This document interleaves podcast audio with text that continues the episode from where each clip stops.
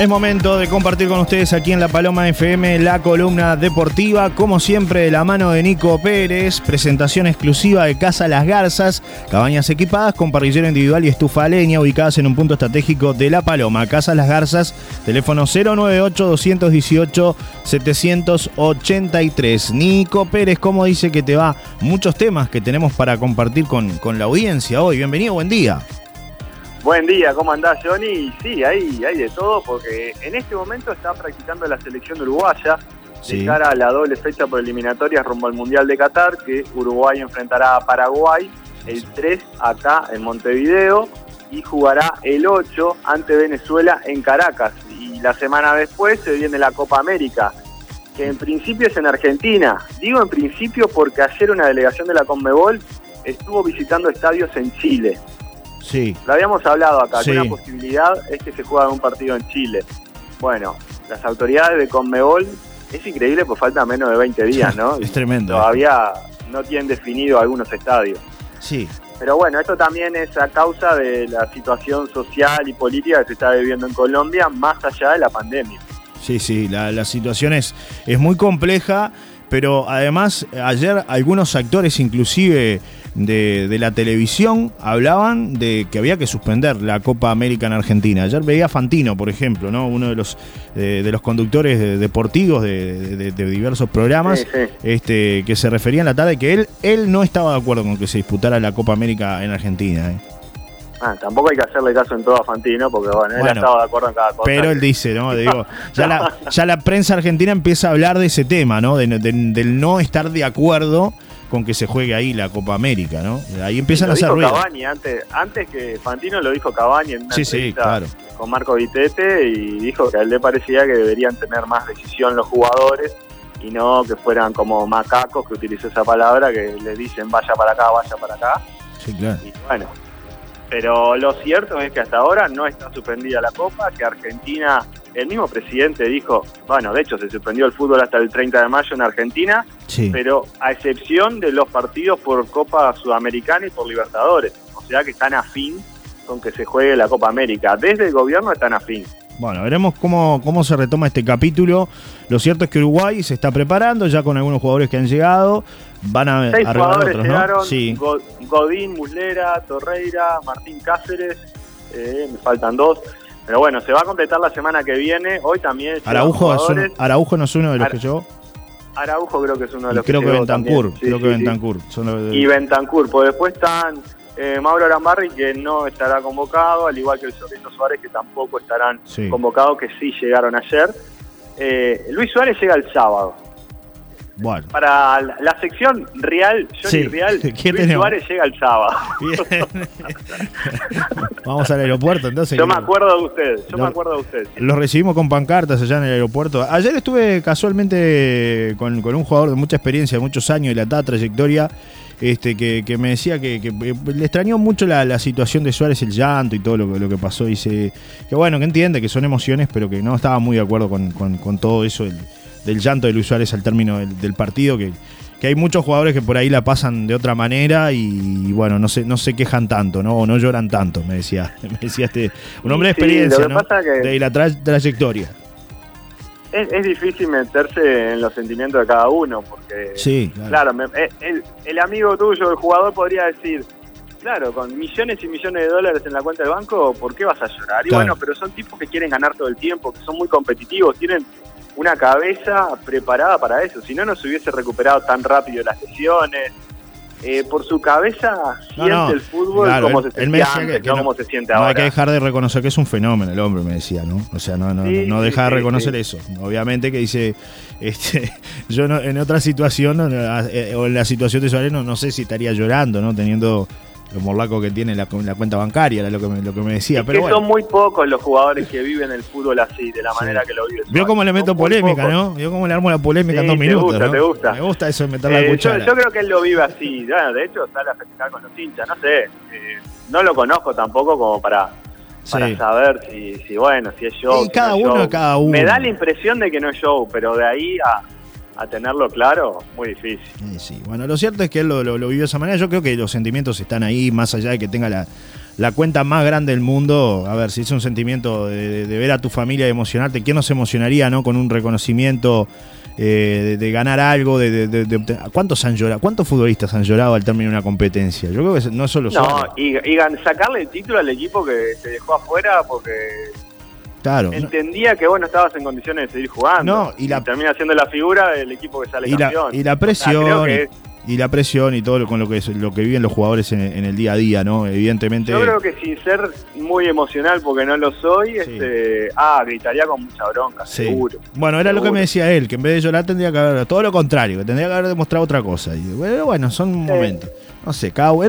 sí, hay que, hay que estar en cada la uno es cada uno, y hay que, claro, y, y, uno no, no, no, todos reaccionan igual o no todos este, asimilan las cosas de, de determinada manera, ¿no? Ahí es, Jorge Rial hubiese dicho el nombre de quien te dijo esto. No, no, pero yo no, no voy a quemar la fuente, no voy a quemar la fuente. no sigamos metiéndole más leña al fuego que me van a venir a buscar con antorchas acá. Te van a mandar mensajes, ya están llegando mensajes. Sí, sí, sí, sí, mejor no. Pero ya hoy tenemos Cambiamos de tema, cambio. Tenemos mucho fútbol. Ayer Rentista se despidió de la Copa Libertadores, marchó con Racing 3 a 0 en Avellaneda, quedó último en el grupo, así que bueno, no, no avanzó ni a Libertadores ni a Sudamericana. ¿Qué le, pasaba ya a los eh, jugadores? penal, cuando iba ganando 2 a 0 de un penal, Salomón Rodríguez, se la atajó, mejor dicho, el arquero de Racing, anda notable. Una masita también, ¿no? Se despidió, pero lo, lo, que me llama la atención es lo poco que está jugando Urreta Vizcaya. Sí, está bajo en su nivel, la verdad. Es un jugador que estando en buenas condiciones siempre ha rendido de otra manera, pero no, no ha sido el caso. Ahora, ¿qué le pasaba ayer a los jugadores de Rentista? Patinaba, no sé, la cancha estaba muy rápida,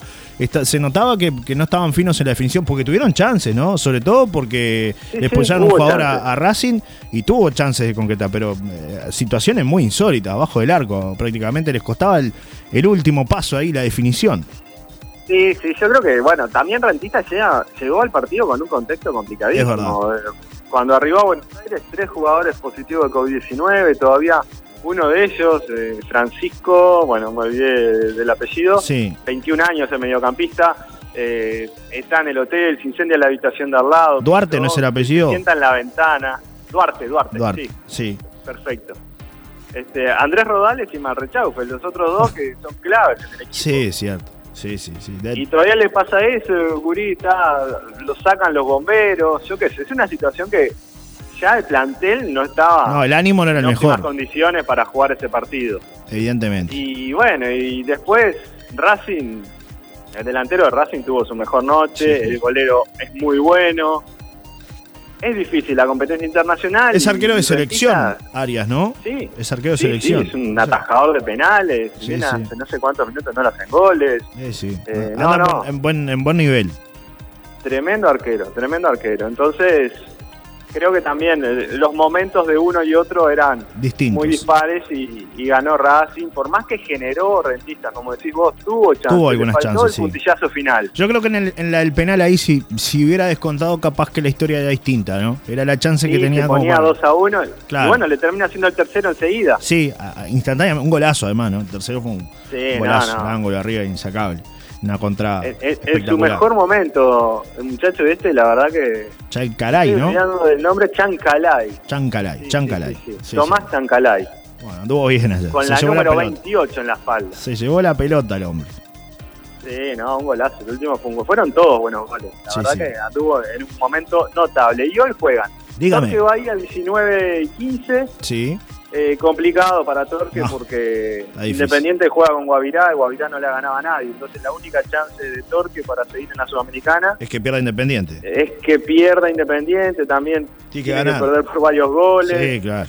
Eh, complicado para, para Torque, pero bueno, él va a salir a ganar con, con Bahía en Brasil, que tampoco es un partido fácil para Torque. 19 y 15 eso, 21 y 30 Peñarol por Huancayo en Lima. Con un punto, Peñarol está dentro de la siguiente fase de la Sudamericana. Un empate. Ahí va, con un empate. Walter Gargano no está, ya estaba suspendido por amarilla y está con COVID-19, así que no estará. Su lugar será ocupado por el argentino Damián Musto. Sí. Y es por Huancayo que hace ocho partidos que no gana, ¿no? Bueno, por eso. En la Copa no ganó un partido y tiene 17 goles en contra. Es un factor interesante este que estás contando, ningún condimento bastante especial, ¿no? Toda la presión para Peñarol. Sí. Sí, tiene que ganar o, empatar. Empatar ya creo que, como decíamos, yo creo que está. Eh, no sé si Peñarol va a salir a empatar ese partido. Yo creo que lo va a salir a ganar, pero. El yo creo que tiene que salir a ganar para, asegurarse. asegurarse también y, para poner en, rodaje a jugadores como Musto y, que sigan la racha, que siga tomando confianza de Canario Álvarez Martínez. Creo que, hacer goles y golear sería bueno para Peñarol, porque además en, el fin de semana, el domingo, tiene torneo local. Sí. Tiene que ir para adelante, como la historia lo dice. Bueno, y hablando de otro partido que se juega, hoy también Nacional.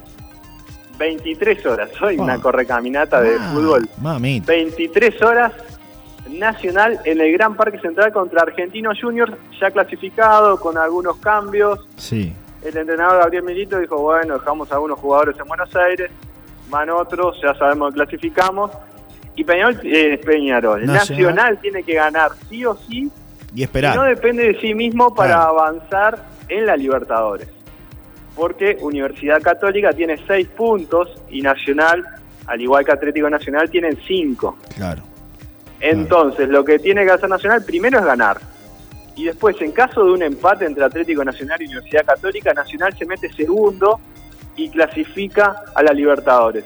A la de próxima todas formas, ganando, Nacional se mete en la Sudamericana. Bueno, no está mal. Está mal, pero no tan mal, dijo un amigo. Está mal, pero no tan mal. Está mal, pero no tan mal. Está mal, pero no tan mal. Y a todo esto, por si fuera poco el fútbol que tenemos hoy, sí, arrancamos, está la final de la Euroliga. Arrancamos temprano. Horas. A, a, las Arrancamos temprano. Sí, señor. 16 horas, Manchester United y Villarreal. Un partido lindo de ver. Manchester, obviamente, con Edison, el matador Cavani. Así que una, una linda invitación para la tarde Sí, para los que estén escuchando la columna, que sale a las 5 de la tarde, 5 y algo, este, se va a estar disputando ahí ya el. Estará por arrancar el segundo tiempo prácticamente, así que bueno, para los que estén escuchando esta columna en la tarde, ¿no? Eh, así que hoy variado el fútbol, hoy hay, hay de todo para, para ver y para, para, para disfrutar. Sí, Nico, te escucho. ¿Me escuchás? ¿Me pensé que me había ido. No, no, Empezó no. a sonar el teléfono, pip, pip, no, no, ¿pagué Antel o no pagué? Pero no, evidentemente había pagado. Y acá está todo bien. Capaz que fue una llamada, Nico. Viste que tú sos un tipo importante, entonces te llaman de todos lados. capaz que los, o un orejazo, un orejazo le metí alguna No, y capaz que los lunáticos te estaban llamando para un partido amistoso de a la noche, ¿viste? Solo los lunes, los lunáticos, por eso. Por eso son lunáticos. No, no, bueno, hoy, hoy me toca padre. Hoy, hoy me toca padre. Ah, es un eh, multideportivo, te mete de todo un poco. Sí, sí. Lunes fútbol, miércoles padre, hacer salir en bici y mañana salgo a correr. Todos los deportes, todos, los, deportes, están con, con, Nico Pérez. Nico. La Paloma y ya cerramos.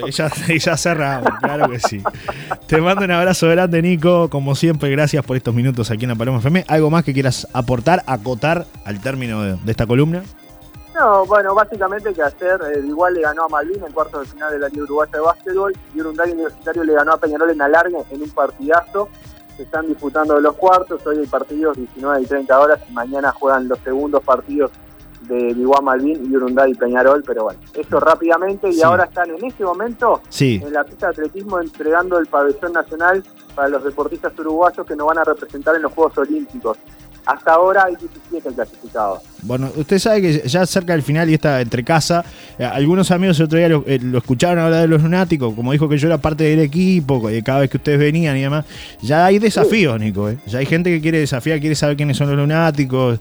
Yo medio que lo puse ahí misterioso al panorama, pero ya hay gente que, quiere jugar partidos. Acá estamos desesperados por. Bueno, yo ahora en junio me doy la segunda vacuna y hay varios que están.